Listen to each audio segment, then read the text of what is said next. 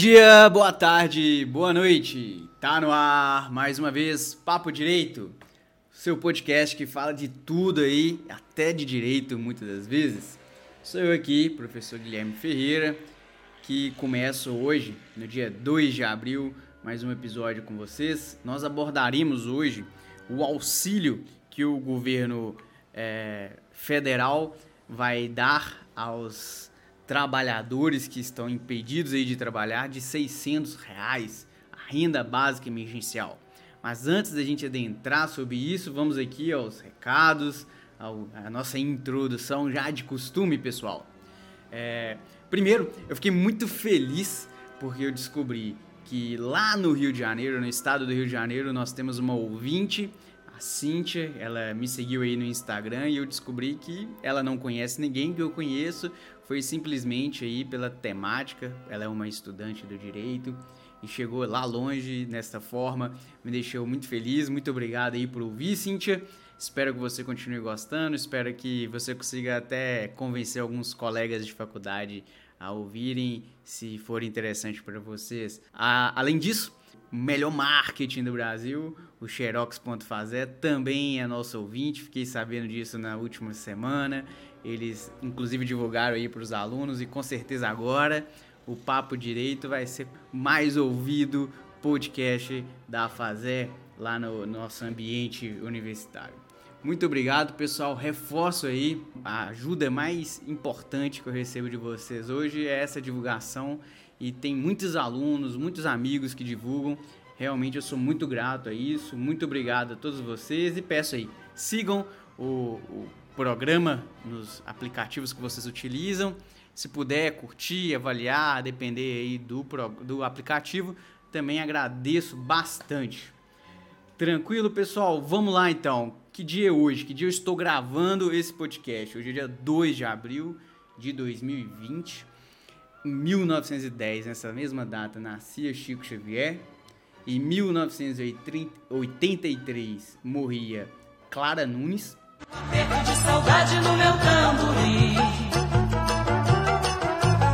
Molhei o pano da com as minhas lágrimas. E em 1820, Beethoven fazia a estreia da sua primeira sinfonia lá em Viena.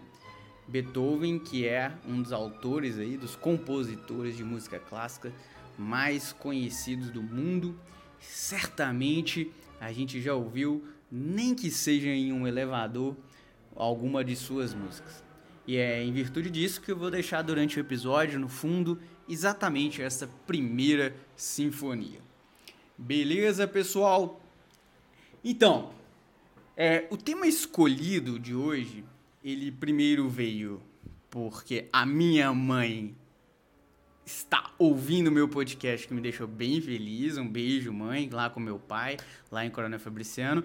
Me perguntou: ai, Guilherme, a Câmara aprovou a renda emergencial e o presidente não tem que sancionar, não?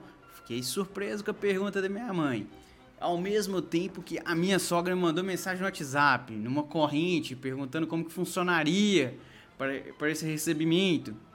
Então eu achei mais do que justo já ficar atento e ligar o radar sobre essa renda emergencial e dar uma estudada. Quando não muito, fui estudar e foi na data de ontem, algumas manchetes de notícias de sites grandes, de meios de informações confiáveis e alguns até jurídicos colocavam que ontem o presidente da República havia sancionado o projeto de lei que passou pelas duas casas do Congresso. Ou seja, passou pela Câmara Federal e pelo Senado. Inclusive, pessoal, é, eu, eu, percebi que em algum dos, dos episódios anteriores, e recebi até o feedback da minha prima, que a palavra câmera não fica tão nítido na forma que eu falo rápido. Então, para aqueles que não são tão habituados com a expressão, vamos ficar atentos, porque Câmara é exatamente este órgão do governo federal que produz leis, não é a mesma coisa que Câmara. Então, dito isso, a Câmara aprovou o texto, foi para o Senado, o Senado aprovou, ou seja, as nossas leis são produzidas é, no âmbito federal por, essas, por esses dois órgãos, por deputados federais e por senadores, e é enviado para o presidente da República. E o que estava nesses noticiários ontem é exatamente que o presidente da República havia sancionado a lei. Eu entrei no Diário Oficial da União, que é um local, o site onde todas as leis estão, que são publicadas diariamente, e não havia nada. Então, os jornais anunciaram como o presidente da República, é, como se o presidente da República tivesse sancionado. Isso porque um de seus secretários divulgou que ele sancionaria ontem e eu não sei se foi uma brincadeira de 1 de abril ou não. Eu sei que no mundo jurídico essa lei, até o exato momento que eu estou gravando esse podcast, ela não existe. Mas o que, que é o conteúdo disso que pode vir a ser a lei? Por quê? Porque agora que foi aprovado pelo Congresso, o presidente pode sancionar ou pode vetar. Ele tem o poder de bloquear, de não deixar vir ao mundo jurídico essa lei ela traz um, um benefício que seria no valor de 600 reais para pessoas trabalhadoras de baixa renda. Esse projeto de lei ele estava tramitando no Congresso, na Câmara Federal e os, o, o, aquilo que o governo federal desejava é que tivesse um valor de 200 reais. 200 reais é muito pouco para famílias ainda que nós pensemos aí nas famílias de baixa renda pelo nosso país. É, inclusive, salvo engano, até o ano de 2018, a mediana, ou seja, 50% dos, das pessoas que trabalhavam no nosso país tinham uma renda abaixo de 600 reais. Ou seja, 50% da população recebem até 600 reais, o que é um valor muito baixo, a gente sabe disso. E foi possivelmente a partir deste cálculo que foi estabelecido o valor de 600 reais para esse benefício. Então, nesse texto, esse benefício de 600 reais, ele vai ser dado a quem for trabalhador informal ou desempregado, ou autônomo, ou microempreendedor individual. Ou seja, não podem ser pessoas que sejam empregados, seja funcionário público ou seletista, ou pessoas que tiveram aí sua jornada de trabalho reduzida, que é uma nova lógica que o governo também implementou a partir de uma medida provisória. Então, de maneira geral, o que foi implementado é algumas pessoas tiveram os seus, suas rendas impactadas diretamente por causa disso que estamos vivendo, que é o coronavírus e o distanciamento social, que certamente tem impactado fortemente a economia em virtude das pessoas estarem consumindo menos e diversas, diversas atividades estarem interditadas, fechadas, sem o exercício comum. Então, aquelas pessoas que são trabalhadores informais, por exemplo, motoristas de Uber, que não têm ali uma carteira de trabalho, que não são empregados diretamente de alguém, eles podem receber esse dinheiro. É, pessoas que são autônomos, que até têm alguma formalização em medidas contratuais que recolhem né, o, o RGPS, aquele valor do regime geral de previdência, é, essas pessoas poderão fazer o requerimento e solicitar e receberem este benefício.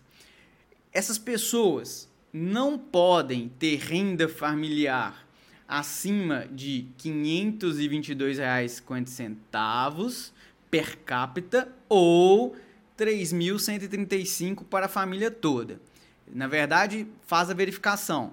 Se a família tem até R$ 3.135, ela poderá receber esse valor, mesmo que um só, apenas um dos empregados tenha sofrido aí e estejam enquadrados no que eu falei antes. Ou então que seja até R$ 522,50 per capita, que é o valor de meio salário mínimo.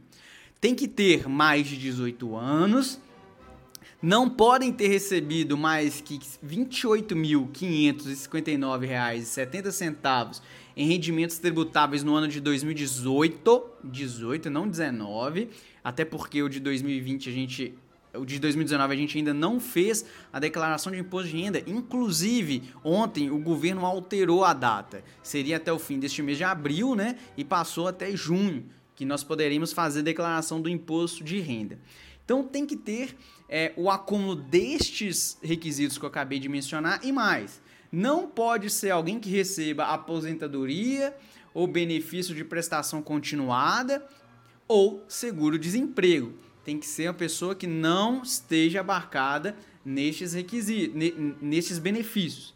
Então a pessoa tem que ser um desses trabalhadores que foram impactados, que eu acabei de mencionar, a renda familiar aí de R$ 522,50 per capita ou R$ 3.135 para a família toda, ter mais de 18 anos, não ter recebido R$ 28.559,70 no ano de 2018 no total e não pode receber desses benefícios que o governo federal já dá às pessoas.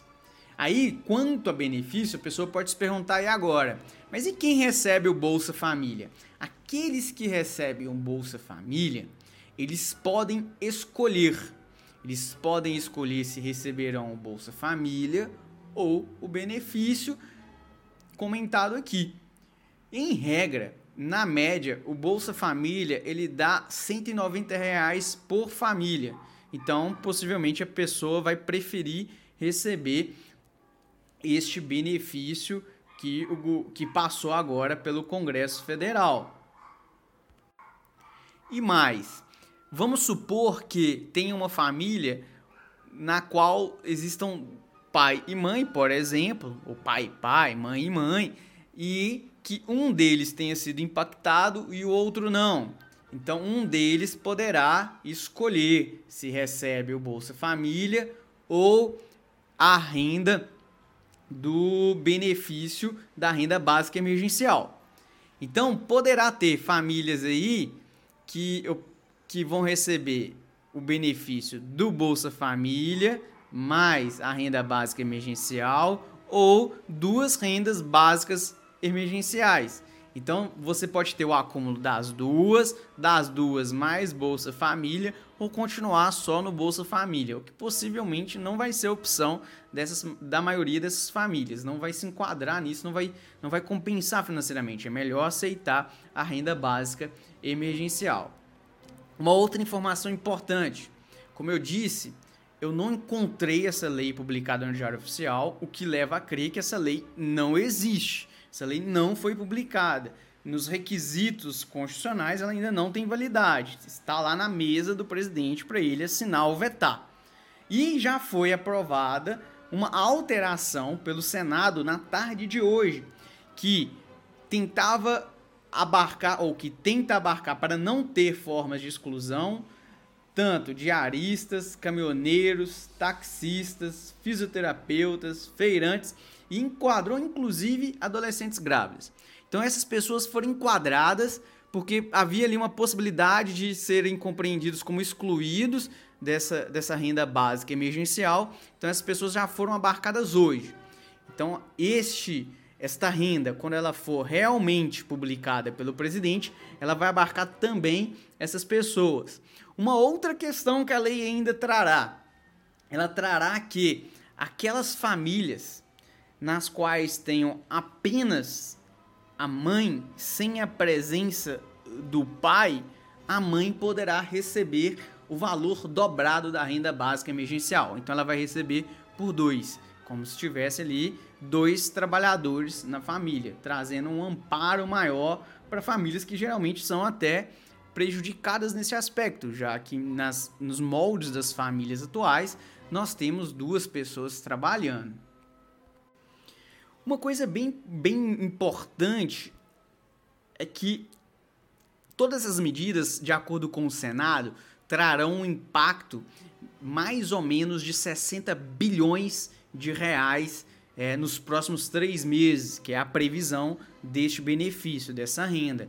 É, não sabemos exatamente por quanto tempo teríamos esse impacto do coronavírus e no comércio e o isolamento social, mas nos próximos três meses, que é o que prevê essa lei, seria aí de 60 bilhões de reais.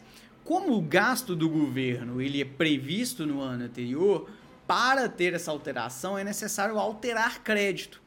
O, o, e essa alteração de crédito é mais ou menos dizer o seguinte: olha, um valor que estava destinado para alguma coisa aqui do governo federal vai para esse programa, para essa renda.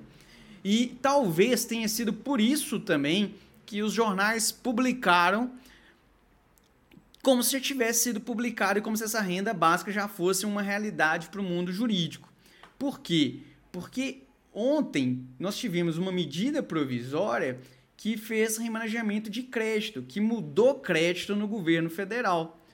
Contudo, esse valor que foi alterado, na realidade, ele veio para cobrir uma despesa que o governo federal criou em virtude de um novo programa que foi, foi modulado pelo governo federal por meio de uma medida provisória para permitir a redução da carga de horário de trabalhadores e esses trabalhadores receberem um seguro-desemprego parcial do governo federal.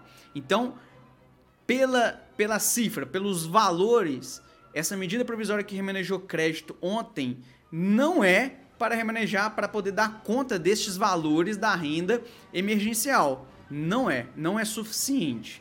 Então, assim, possivelmente se o governo federal, se o presidente da República sancionar essa lei hoje ou amanhã ou os próximos dias, ele vai também sancionar uma alteração de crédito, ele vai suplementar crédito, ele vai mudar o dinheirinho do governo de um lugar para outro, que vai ser exatamente para fazer estes, esses custeios. É, é muita informação, é uma informação que condiciona o que o presidente da República vai fazer ou não, o que traz aí uma certa insegurança para a gente, mas vamos torcer para que ele sancione logo, porque no, na situação que nós estamos, é muito importante que algo venha a dar um amparo financeiro para várias pessoas, para várias famílias. Quantas pessoas dependem do comércio, de comissões, de um trabalho que é por demanda. Hoje, 41% da, da força trabalhadora do país é uma força trabalhadora informal e que, na medida que a sociedade para, eles não têm salário. Inclusive, pessoal, reforço aqui que eu já disse no último episódio: o que for possível que a gente fortaleça o comércio local, ainda que à distância, é muito importante. É importante para a economia, mas a economia não é um ser abstrato, né? É importante para que as pessoas possam alimentar possam arcar com os custeios básicos de vida. Então, assim, a gente não pode falar e tratar a economia como se fosse um ente abstrato. A gente tem que pensar nos problemas que estão principalmente imediatos, aqueles que estão logo à frente e que tem a ver com a fome, que a fome não espera, não não não não, não tá aí esperando um presidente sancionar, um congresso agir. Tranquilo? É, eu espero que tenha sido útil, sido úteis essas informações é, que vocês possam passar aquelas pessoas que, que possam vir ser beneficiados deste programa. E, e no mais, vamos agora diminuir aqui um pouco o ritmo e, e chamar a Paula a, para o quadro Dicas da Prima. O quadro teve aí algumas pessoas elogiando, falaram que gostaram das dicas da Paula no último episódio. Para quem não ouviu, a Paula tem lá o Instagram, Paula Silva Campos, eu mesma é minha prima e vai trazer aqui para vocês agora algumas dicas culturais, de informação, alguma coisa do mundo. Oi, gente, aqui é Paula. As dicas de hoje têm muito a ver com esse período que a gente está atravessando, que mais parece obra de ficção, né? São duas séries e um filme que retratam futuros distópicos, mas que infelizmente para a gente nem vai parecer tanta distopia assim. A primeira série é Years and Years, que fala bastante sobre fake news, crise de refugiados e avanço tecnológico. A segunda é The Handmaid's Tale, que fala sobre os Estados Unidos dominados por um novo regime extremamente militarizado e hierárquico e de um fanatismo cristão muito grande e que subjuga brutalmente as mulheres. O terceiro é um filme nacional chamado Divino Amor, que retrata um Brasil que se tornou uma grande nação evangélica. Por último, eu quero te indicar um site ou um aplicativo de celular chamado Just Watch. Você digita a obra que você quer assistir e ele vai te direcionar, vai te falar em qual plataforma você consegue esses títulos. Beijo! Então é isso. Pessoal, eu ainda não ouvi quais são as dicas da Paula. Ela me mandou aqui, eu ainda vou ouvir. Da minha perspectiva, eu também quero indicar. Eu estou acabando uma série que não é uma série nova, é uma série que já se encerrou há algum tempo, que é Breaking Bad. É... Eu gostei muito da série. Faltam três episódios para acabar. A, a velocidade dela, elas são cinco temporadas é sempre intenso, não tem muito aqueles episódios de enrolação que não acontece nada. Então todo episódio acontece algo e é de muita inteligência, é algo que traz aí a natureza humana de uma forma muito real na minha visão e que expõe fragilidades e fortalezas, forças e fraquezas. É uma série que eu gostei bastante de assistir. Com certeza está entre as melhores que eu assisti. Beleza, pessoal? Temos aqui um episódio, acho que ficou um pouco grande, muita informação. Vamos aguardar as cenas do próximo capítulo. Fiquem em casa. Aqueles que podem, aqueles que não podem, tentem não ter contato com as pessoas do grupo de risco. É muito importante. Vai ser pesado tempo que a gente vai ficar longe das pessoas que a gente gosta, dos mais velhos, mas é para o bem de todos. É muito melhor ficarmos alguns meses sem vermos quem a gente ama do que essas pessoas morrerem e ainda a gente carregar a culpa de ter, ter a possibilidade de termos sido as pessoas que infectaram, infectamos quem amamos. Beleza, pessoal? Então é isso um bom dia, uma boa tarde, uma boa noite. Muito obrigado por seguir até aqui e tchau, tchau.